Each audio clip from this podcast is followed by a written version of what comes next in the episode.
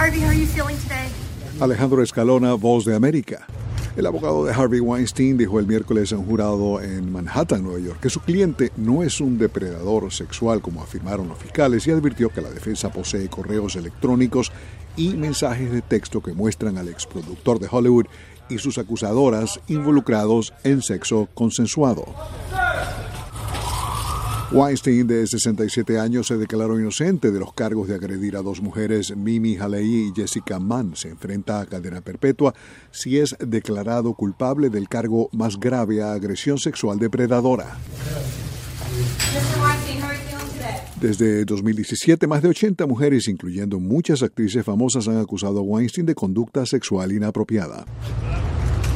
Weinstein, quien reformó la industria cinematográfica independiente con películas aclamadas por la crítica como The English Patient y Shakespeare in Love, ha negado las acusaciones. El juicio comenzó el 6 de enero y podría durar seis semanas más.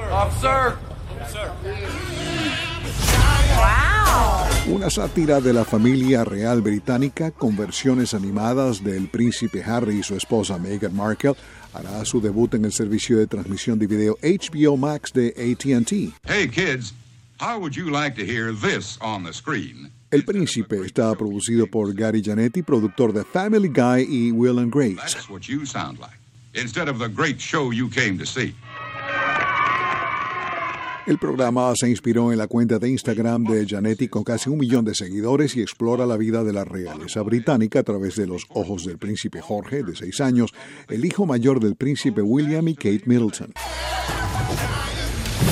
La sátira también contará con las voces dobladas de la reina Isabel y los padres del príncipe Jorge. Janetti escribirá y será productor ejecutivo de The Prince. 20th Century Fox Televisión de Walt Disney está produciendo el programa que aún no tiene fecha de lanzamiento.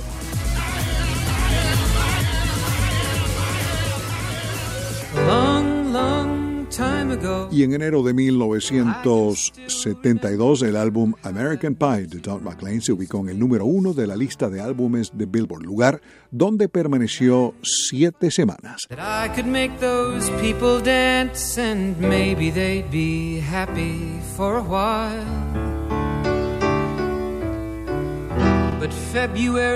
Y es todo por el momento. Alejandro Escalona, voz de América, Washington. Miss American